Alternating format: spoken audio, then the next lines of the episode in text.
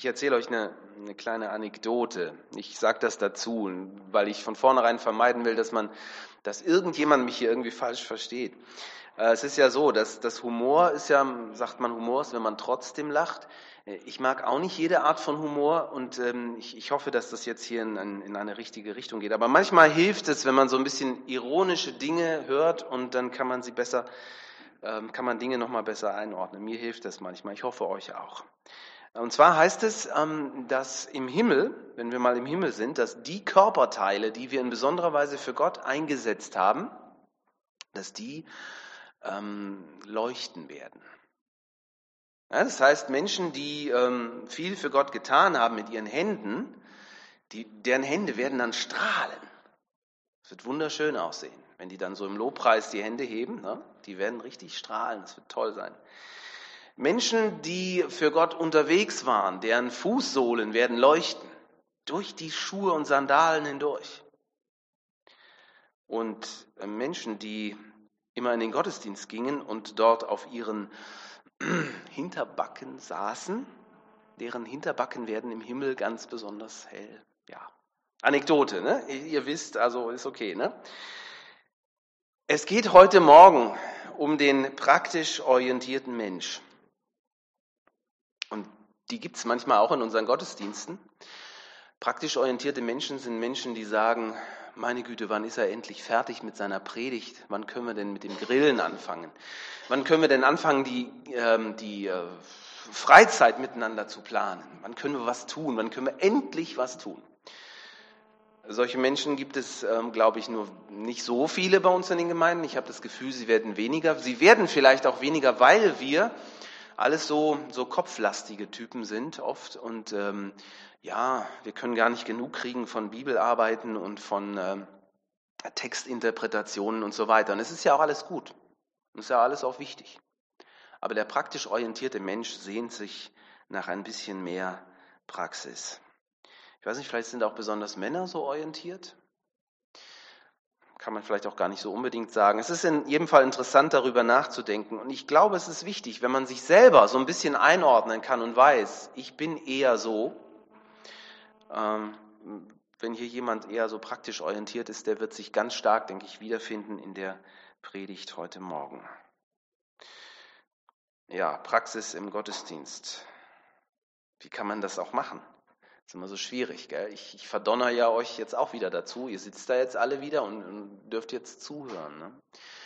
Ähm, ja, ich will das jetzt auch überhaupt nicht schlecht machen. Ich glaube, dass es schon auch wichtig ist. Das Zuhören, das, das Reden, das Nachdenken, all das gehört mit dazu. Trotzdem ist es interessant, ne? wenn man mal so schaut, wenn man mal so von Kinder- und Jugendangeboten absieht, Sitzungen, wohin man blickt. Überall wird gesessen.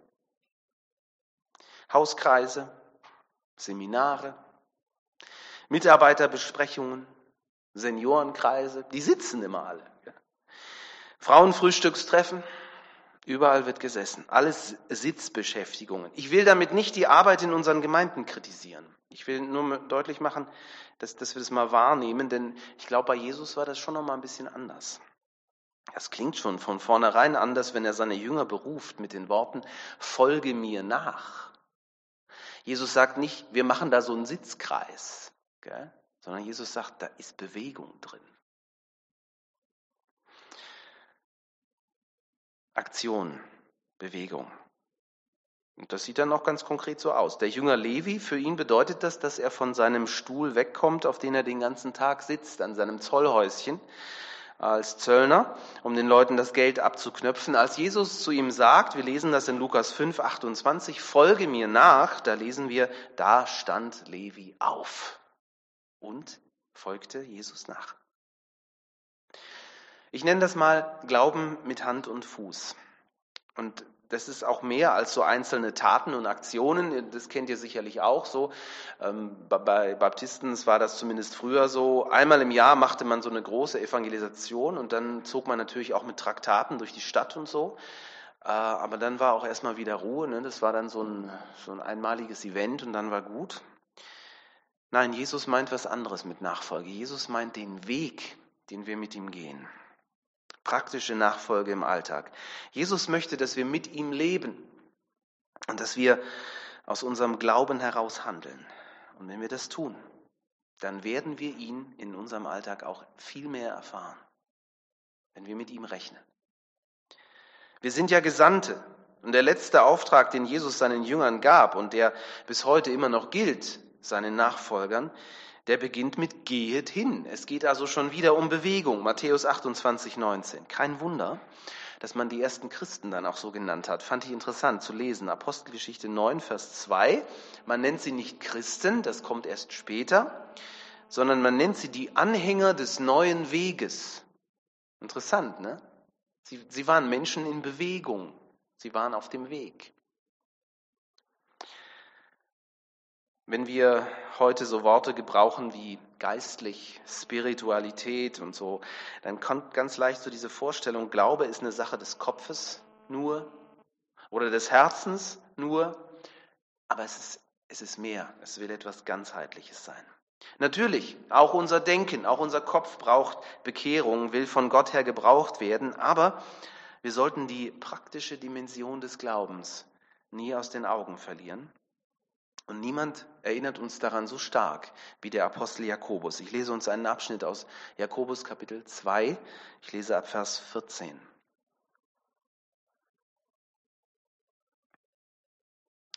Liebe Geschwister, was nützt es, wenn jemand von seinem Glauben spricht, aber nicht entsprechend handelt?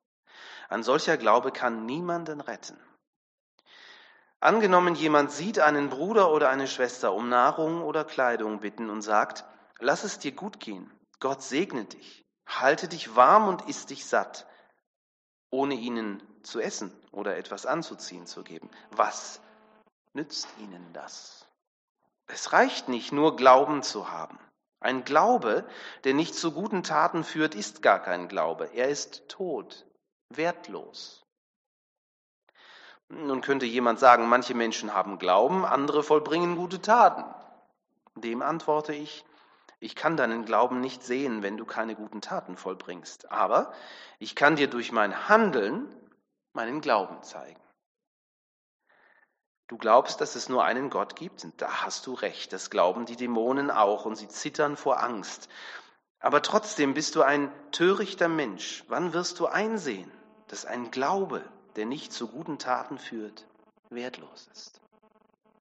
Weißt du nicht mehr, dass unser Stammvater Abraham vor Gott gerecht gesprochen wurde, weil er seinen Sohn Isaak auf den Altar legte? Wie du siehst, vertraute er Gott so sehr, dass er bereit war, alles zu tun, was Gott von ihm verlangte. Sein Glaube wurde durch sein Handeln bestätigt und vollendet. Und so geschah genau das, was die Schrift sagt. Abraham glaubte Gott und Gott erklärte ihn für gerecht. Er wurde sogar Freund Gottes genannt. Ihr seht also, dass ein Mensch nur dann, wenn er auch handelt, vor Gott gerecht gesprochen wird und nicht allein aufgrund seines Glaubens. Auch die Hure Rahab wurde durch ihr Handeln vor Gott gerecht gesprochen, als sie die Kundschafter versteckte und sie auf einem anderen Weg in Sicherheit brachte. Denn so wie der Körper ohne Geist tot ist, so ist auch der Glaube tot ohne gute Taten. Das ist äh, im höchsten Maße äh, herausfordernd, was uns Jakobus hier sagt. Das ist gar keine Frage. Aber ich habe so gedacht, es ist auch gut, mal über Dinge nachzudenken, die uns vielleicht nicht immer nur streicheln, sondern die uns auch mal herausfordern und sagen, Glaube hat nicht nur mit dem Hören und mit dem Nachdenken zu tun, sondern mit konkreten Dingen, die wir tun. Ich möchte hier ein paar Beispiele bringen aus der Bibel, die das deutlich machen. Und da, wo ihr euch wiedererkennt und sagt, ja, das, das ist so mein Ding, das ist mir auch wichtig, da wird es euch gut tun. Vielleicht fordert es euch auch einfach heraus, nochmal drüber nachzudenken, wo kann mein Glaube im Alltag ganz praktisch werden. Ich möchte ein, als erstes Beispiel aus dem, ähm, aus dem Neuen Testament eine Person wählen und das ist eine Frau. Sie heißt Martha. Martha ist eine Frau der Tat. Sie gibt alles, um Jesus und seinen Jüngern ein Fünf-Gänge-Menü zu kredenzen. Ein Fünf-Gänge-Menü à la Martha, so stelle ich mir das vor.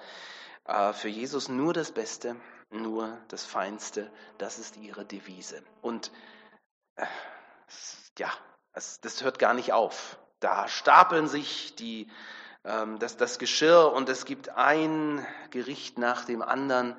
Und ich kann mir vorstellen, dass Jesus und auch seine Jünger sehr gerne bei Martha waren, weil das immer so gut geschmeckt hat. Liebe geht durch den Magen, von daher ist das auch eine wunderbare Sache. Martha hat nun ein Problem. Martha hat eine Schwester. Das ist noch nicht unbedingt das Problem, aber ihre Schwester Maria ist jetzt so jemand ganz anders. Ich finde, ich finde gerade an diesem Beispiel wird, wird so der Unterschied deutlich. Der, der Typ der Maria ist ein ganz anderer als der der Martha. Jesus mag sie beide, sie sind beide Menschen, die im Reich Gottes arbeiten, aber sie tun es sehr unterschiedlich und sie dürfen das auch. Das wird an dieser Stelle deutlich. Ähm, die Martha ist da am Schwitzen und die, die Maria ist gar nicht da. Wo steckt Maria bloß? Maria ist nämlich im Wohnzimmer. Sie sitzt dort, wo Jesus ist, mit den Jüngern. Eigentlich dürfte sie da gar nicht sitzen als Frau, das war sehr ungehörig, aber offensichtlich scheucht sie da niemand weg. Die Jünger trauen sich nicht. Und Jesus, das merken wir dann, wenn wir die Geschichte lesen, Jesus findet es sogar gut, dass die Maria da ist und zuhört. Und dann kommt die Martha reingestürzt und mit hochrotem Kopf und sagt, so geht das aber nicht. Jesus, jetzt sag doch mal meiner Schwester, dass sie mir in die Küche folgen soll und dass sie mit anpacken soll. Es kommt praktisch zum Konflikt vor allen Menschen hier, auch vor den Männern. Und interessant ist zu sehen, Jesus tut genau das nicht. Wichtig ist an dieser Stelle, glaube ich, auch deutlich zu sehen, Jesus ist ja nicht undankbar für Marthas Dienst. Jesus sagt ja nicht, ach Martha, wir brauchen doch das Essen alle gar nicht und äh, komm und setz dich doch auch. Im Gegenteil, Jesus weiß, was er an Martha hat. Und er sagt, Martha, ähm, es ist okay, mach mal ein bisschen langsamer, aber äh, Du gehst in die Küche, weil das ist deins und du kannst das richtig gut und Maria, die bleibt hier. Das ist schon irgendwie ein starkes Stück in diesem Moment. Hier wird gleichzeitig, wie gesagt, deutlich, dass eben nicht jeder so ein Hand- und Fußtyp ist. Auch nicht, auch nicht jede Frau. Ne? Das finde ich irgendwie auch schön äh, an diesem Beispiel zu sehen. Ähm, Frauen sind nicht automatisch Menschen, die in der Küche stehen müssen. Finde ich gut. Und Jesus, der erste Emanzipator, ja, der, der praktisch sagt hier, jeder nach seiner Begabung, jeder Mann und eben auch jede Frau. Finde ich irgendwie klasse. Ich mag ihn an dieser Stelle ganz besonders. Glaube mit Hand und Fuß. Martha ist so ein Typ. Jetzt nehmen wir mal ein Beispiel, ein Mann, Petrus. Ja, Petrus ist auch so ein Typ. Petrus ist jemand, der muss immer irgendwas machen. Petrus kann einfach nicht stillsitzen. Und Jesus nutzt das manchmal auch weitlich aus. Beispielsweise, als er dieses Boot von Petrus braucht, als sozusagen als Kanzel, damit er damit auf den See rausfährt, damit er vom Boot aus ähm, predigen kann. Und äh, Petrus ist dazu bereit. Und Petrus ist sogar dazu bereit, als Jesus mitten am Tag bei glühender Sonnenhitze sagt, jetzt fährst du raus und fängst noch ein paar Fische. Petrus weiß genau, er wird nicht einen einzigen Fisch fangen, weil am Tag fängt man nun mal keine Fische. Aber weil Jesus das sagt, Petrus ist ein Mensch der Aktion, Petrus ist ein Mann der Tat, er fährt hinaus auf den See und erlebt dann das große Wunder. Und das geht so weiter bei Petrus. Wir können da so einen roten Faden erkennen. Ebenfalls auf dem See Genezareth, Jesus mitten in der Nacht kommt auf den Wellen, auf dem Wasser den Jüngern entgegen Petrus hat schon ein Bein über die Reling gestreckt und sagt, Jesus, ich möchte gern zu dir kommen. Sag nur ein Wort und ich komme. Und Jesus sagt, na los, jetzt probieren wir es mal. Ne? Ja, ihr kennt die Geschichte. Petrus geht es um die Tat. Beim letzten Abendmahl sagt er voller Überzeugung, Herr, ich bin bereit, mit dir in den Tod zu gehen. Wir sind jetzt gerade in der Passionszeit, wir werden die Texte, denke ich, jetzt wieder in diesen Tagen lesen. Und ähm, Petrus wird hier meiner hm, Ansicht nach immer wieder auch zu Unrecht falsch verstanden. Wir sagen immer, Petrus ist jemand so mit Überschwang, der sagt Dinge, die er nicht glaubt, Dinge, die er nicht weiß und hinterher muss er dann dafür büßen. Ich glaube das nicht. Ich glaube, dass Petrus das genau so gemeint hat. Ich bin bereit, mit dir zu sterben. Ich meine, wer hat denn das Schwert gezogen in Gethsemane? Er war es doch. Und er war bereit. Er hat nur nicht damit gerechnet, dass Jesus ganz anders darauf reagieren würde. Und äh, als er dann später, ihn wenige Stunden später am, im Hof des hohen Priesters dreimal verleugnet, also ich glaube, hier zu sagen, Petrus war einfach nur feige, ist, glaube ich, ein bisschen sehr einseitig. Ich glaube, dass Petrus stattdessen in einer Glaubenskrise steckt. Er weiß tatsächlich nicht mehr, wer dieser Mann ist, der sich so seltsam verhält, wie er das noch nie erlebt hat. Ja, aber das wäre vielleicht mal ein Thema für eine, für eine andere Predigt, so ein bisschen das, das Herz von Petrus auszuloten. Petrus, ein Mann der Tat, ganz klar, und wir sehen es auch am Schluss, hm, seine Liebe zu Jesus, seine Liebe bleibt ungebrochen.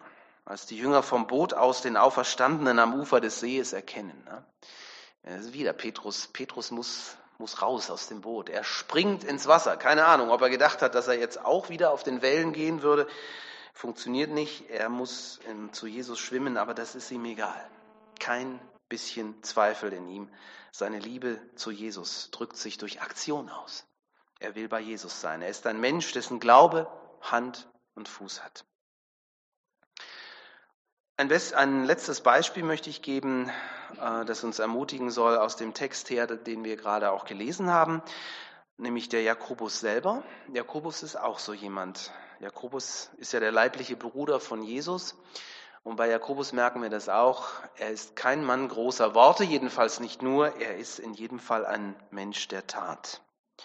Als Jesus mit seinen Jüngern durch das Land zieht, da ist Jakobus noch nicht dabei. Erst in der Apostelgeschichte lesen wir von ihm. Das heißt, er hat ein bisschen länger gebraucht, um zu erkennen, dass sein Bruder wirklich der Messias, wirklich der Sohn Gottes ist. Das ist manchmal so, gell? Also, ähm, wenn die Menschen uns ganz nahe sind in der eigenen Familie, dann merken wir manchmal gar nicht, was da so an Potenzial in ihnen steckt. Vielleicht ging das Jakobus ganz ähnlich so. Aber er wird dann sehr bald einer der wichtigsten und einflussreichsten Persönlichkeiten, die ganz stark auch so das Leben der ersten Gemeinde in Jerusalem prägen. Er wird Gemeindeleiter. Und Jakobus ist der Sprecher beim ersten Kirchenkonzil in Jerusalem im Jahr 49, wo eine ganz, ganz wichtige Frage beraten wird. Die Christenheit, die gerade erst ein paar Jahre auf dem Buckel hat, die ist jetzt kurz davor, ein Schisma zu erleben, eine Kirchenspaltung, weil ähm, die große Frage ist nämlich, ob die vielen Nichtjuden, die jetzt auch zum Glauben gekommen sind, vor allem durch Paulus, ob die nicht auch genauso wie die judenchristlichen Glaubensgeschwister nach den jüdischen Gesetzen leben sollen. Es gibt eine, eine ähm, ganz starke Mehrheit innerhalb des, des jüdischen Christentums, die sagen, ja, die Heiden, die dürfen auch Abendmahl mitfeiern, die dürfen auch mitarbeiten in der Gemeinde, aber solange sie nicht beschnitten sind, sind sie keine echten Juden und damit sind sie auch keine echten Christen. Und ihr könnt euch das vorstellen, ist vielleicht so ein bisschen vergleichbar mit dem Problem, das wir ähm, erleben, ähm, wenn wir sagen, ja, die Leute müssen erstmal ordentlich baptistisch getauft werden, ne, dann, dann sind sie auch ordentliche Christen. Wir sagen das ja nicht, aber es gibt Gemeinden, die das immer noch tun. Und das trennt Menschen voneinander. Und das war ein großes Problem, deswegen kamen damals die wichtigen Leute alle zusammen und haben ähm, miteinander diskutiert, haben ganz viel auch gebetet, um so das Reden Gottes auch wahrzunehmen. Und sie haben sich auch heftig gestritten. Und es ist Jakobus, der, der den entscheidenden Vorschlag macht, der dann den Weg zu einem toleranten Miteinander ebnet. Es wäre jetzt ein bisschen viel, wenn ich das Beispiel auch noch bis zu Ende ausführe. Ihr könnt es gerne nachlesen, Apostelgeschichte 15. Jakobus tritt hier als der Sprecher hervor. Er ist der Gemeindeleiter und am Ende folgt man ihm.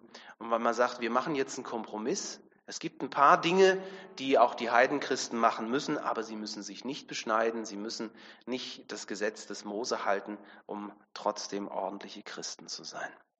So ist Jakobus auch. Und wenn wir jetzt so den Text im, ähm, im Hinterkopf haben, den ich euch vorhin vorgelesen habe, ne, dann äh, scheint das ja so ein richtiger harter Hardliner, so ein, so, ein, so ein heftiger Knochen zu sein, der Jakobus, so nach dem Motto ganz oder gar nicht. Wenn man seinen Brief liest, kommt man ganz schnell darauf.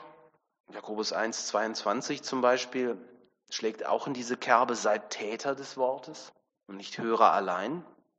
Er betont, dass sich der Glaube im Alltag auswirken muss, weil sonst verkrustet er innerlich und ist kein Glaube mehr. Dem Glauben müssen Taten folgen. Ihr habt es noch im Ohr, denke ich. Ein Glaube, sagt er, der nicht zu guten Taten führt, ist wertlos. Interessant, ne? So versöhnlich der Jakobus auf dem Kirchenkonzil war, so kompromisslos scheint er ja in seinem Brief zu sein. Aber ich denke, wir, wir müssen hier auch zwischen den Zeilen schauen. Jakobus ist kein harter und gefühlloser Mensch. Natürlich will er konsequent sein, er will herausfordernd sein, keine Frage. Aber seine Worte sind immer auch von einer großen Liebe getragen und er verlangt nichts von anderen, was er nicht selber zu tun bereit ist. Das macht sein Brief deutlich. Und da ist ganz viel Ermutigung drin.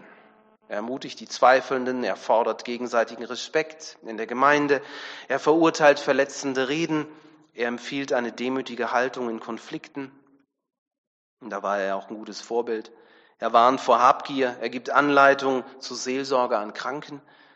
Also hier schreibt kein gesetzlicher Moralprediger. Hier schreibt einer, der das praktische Leben vor Augen hat und dem das sehr, sehr wichtig ist. Leben, Glauben mit, mit Hand und Fuß. Jakobus. Er wird oft missverstanden. Am Anfang war sogar umstritten, ob sein Brief überhaupt ins Neue Testament hinein darf. Ne?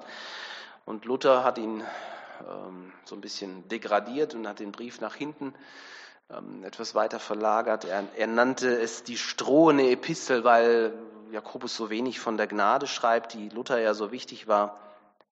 Und die Aussagen, die Jakobus macht, scheinen, ich betone wirklich scheinen, Paulus an manchen Punkten zu widersprechen, der ja im Römerbrief ganz stark betont, wir werden vor Gott gerechtfertigt nur durch den Glauben. Ja, und Jakobus schreibt, die Taten gehören aber auch dazu. Wer genau hinsieht, der merkt, dass der Glaube bei Paulus sich im Alltag genauso auswirken will. Und ich finde, wir sehen hier die Stärke von Menschen wie Petrus, Martha, Jakobus. Wir können noch andere Beispiele anführen, weil so verschieden sie sind. Sie haben einen praktischen Zugang zum Glauben und sie leben ihn dann auch praktisch aus, sodass es andere sehen und spüren können. Und das ist heute, glaube ich, wichtiger denn je. Weil wenn wir unsere Nachbarn erreichen wollen, wenn wir die Menschen in unserer Stadt erreichen wollen, dann äh, erreichen wir sie nicht mehr mit unseren Worten. Immer weniger eigentlich. Sie müssen was sehen, sie müssen was spüren. Dann kommen sie vielleicht auch. Glaube ist also nicht nur etwas für den Kopf. Die Beziehung zu Gott verändert unser ganzes Leben. Unser Glaube will praktisch werden. Und wer anfängt zu glauben, der handelt anders als zuvor. Und bei Menschen, die vor allem hier ihren geistlichen Zugang haben, ist das besonders spürbar. Hand- und Fußmenschen hinterlassen Spuren der Nächstenliebe im Leben ihrer Mitmenschen. Und einige haben durch ihr Engagement Geschichte geschrieben. Ich will hier ein modernes Beispiel noch kurz anbringen, das ihr alle auch gut kennt. Es ist ein bisschen überwältigend. Mir geht es immer so, wenn, wenn so eine Person dann mir vor Augen steht, dann denke ich, boah, nee, das, das könnte ich ja nie.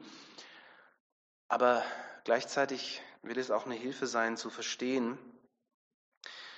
Wir gehen jetzt mal in die Slums von Kalkutta und vermutlich hätte die Welt nie etwas von dem Leid der Menschen dort erfahren, wenn es nicht Journalisten gegeben hätte, die dort hingegangen wären, die berichtet hätten. Und sie sind dort hingegangen, weil dort eine kleine Nonne war, die mit ihren Schwestern angefangen hat, sich um die sterbenden und kranken Menschen dort zu kümmern. Sie ist bekannt geworden unter dem Namen Mutter Teresa.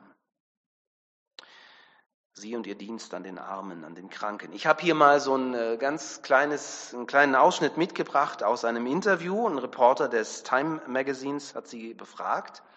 Und unter anderem hat er, hat er gefragt, was ist denn Ihre größte Hoffnung hier in Indien? Weil er kommt dahin, ja, und ähm, da ist jetzt kein großes Krankenhaus, da sind äh, schon Räume und Gebäuden, äh, Gebäude, aber letztlich äh, ähm, leiden die Menschen dort trotzdem und viele sterben, weil groß an Medikamenten und an Möglichkeiten zu operieren hatten die da gar nicht. Und dann sagt die äh, Mutter Teresa, ich möchte allen Jesus geben. Starkes Wort. Ne? Und dann sagt der, ähm, der, der Reporter, ja, aber Sie, Sie evangelisieren ja nicht. Sie sagen ja gar nichts den Leuten. Ne? Und dann sagt sie, doch, das tue ich. Ich evangelisiere durch meine Werke, durch meine Liebeswerke. Und dann fragt er sie, ist das denn der beste Weg? Ist das der einzige Weg? Und dann hat sie auch eine ganz weise Antwort gegeben. Sie hat gesagt, das ist mein Weg. Und das finde ich so wichtig. ähm, auch an dieser Stelle, dass wir auch bei dieser Predigt einfach zuhören und nachdenken und überlegen, ist das mein Weg? Weil dann passt es, dann, dann darf ich mich auch mehr konzentrieren auf das Thema Hand und Fuß. Oder gibt es vielleicht auch noch andere Wege, wie ich meinen Glauben besser und stärker ausleben kann, weil Gott mich eben so gemacht hat. Mutter Teresa sagt genau das. Sie sagt, das ist das, was Gott in mich hineingelegt hat und das gebe ich, das lebe ich, das ist mein Weg. Sie sagt, andere haben andere Wege. Ich evangelisiere so, wie Gott es für mich will. Jesus sagte, geht und verkündigt das Evangelium allen Völkern. Wir, und sie meint damit ihre Mitschwestern in diesem Orden und sich selber, wir predigen das Evangelium durch unsere Liebeswerke. Das ist unsere Predigt. Ich komme zum Schluss. Die Lebensbilder von Hand- und Fußmenschen, die können und wollen motivieren, selber aktiv zu werden. Ich weiß, sie können manchmal auch lähmen, dass wir so das Gefühl haben, nee, das schaffe ich ja nie. Man sollte sich nicht zu sehr mit den Menschen vergleichen, ne? sonst wird man, kommt man sich so klein und unbedeutend vor. Aber deshalb, genau deshalb ist es wichtig festzuhalten, es geht nicht darum, ihr Lieben, dass wir jetzt anfangen, große Taten zu vollbringen, die sonst niemand macht und die dann morgen in der Zeitung stehen. Darum geht es gar nicht. Es geht nicht um fromme Leistung und Pflichterfüllung. Es geht auch nicht darum, sich Lob und Anerkennung von anderen zu erhoffen dabei. Es geht ganz schlicht und ergreifend. Und mehr wollte Mutter Teresa auch nie. Sie hat ja nicht die, äh, nicht die Reporter eingeladen. Sie hat einfach nur gelebt. Und darum geht es. Es geht darum, Jesus ganz praktisch im Alltag zu erfahren und den Glauben auf diese Weise weiterzugeben. Denn nicht nur durch Bibellesen, nicht nur durch Gebet, sondern auch dadurch, dass wir täglich versuchen, unseren ganz normalen Alltag mit Jesus zu bewältigen. Dadurch wächst unser Glaube. Amen.